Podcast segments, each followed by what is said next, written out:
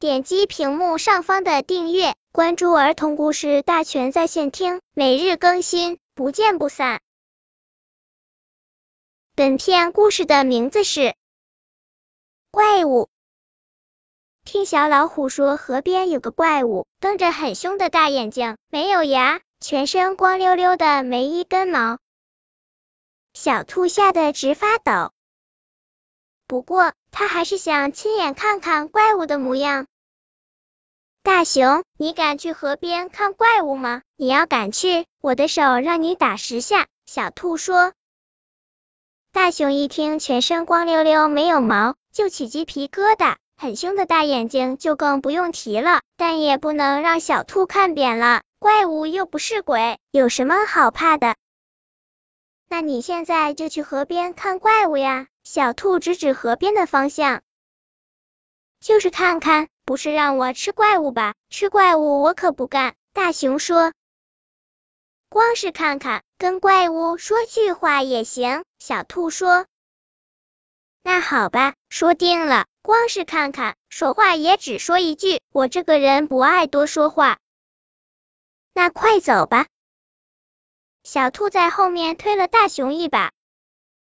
去河边要经过一片高高的草丛，大熊走在草丛里，半截身子在外面，河边的怪物一眼就能看见它。小兔走在草丛里，整个身体都被草盖住了，河边的怪物根本看不见。大熊一路想着，在小兔手上打十下，在小兔手上打十下，平常总是小兔打他的手心啊。忽然，小兔大叫一声，昏了过去。小兔醒来的时候，大熊正抱着它。小兔害怕的大叫：“我看见怪物了！”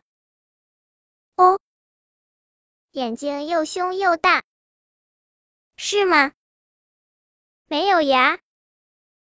哦，全身光溜溜，没一根毛，怪物，大怪物啊！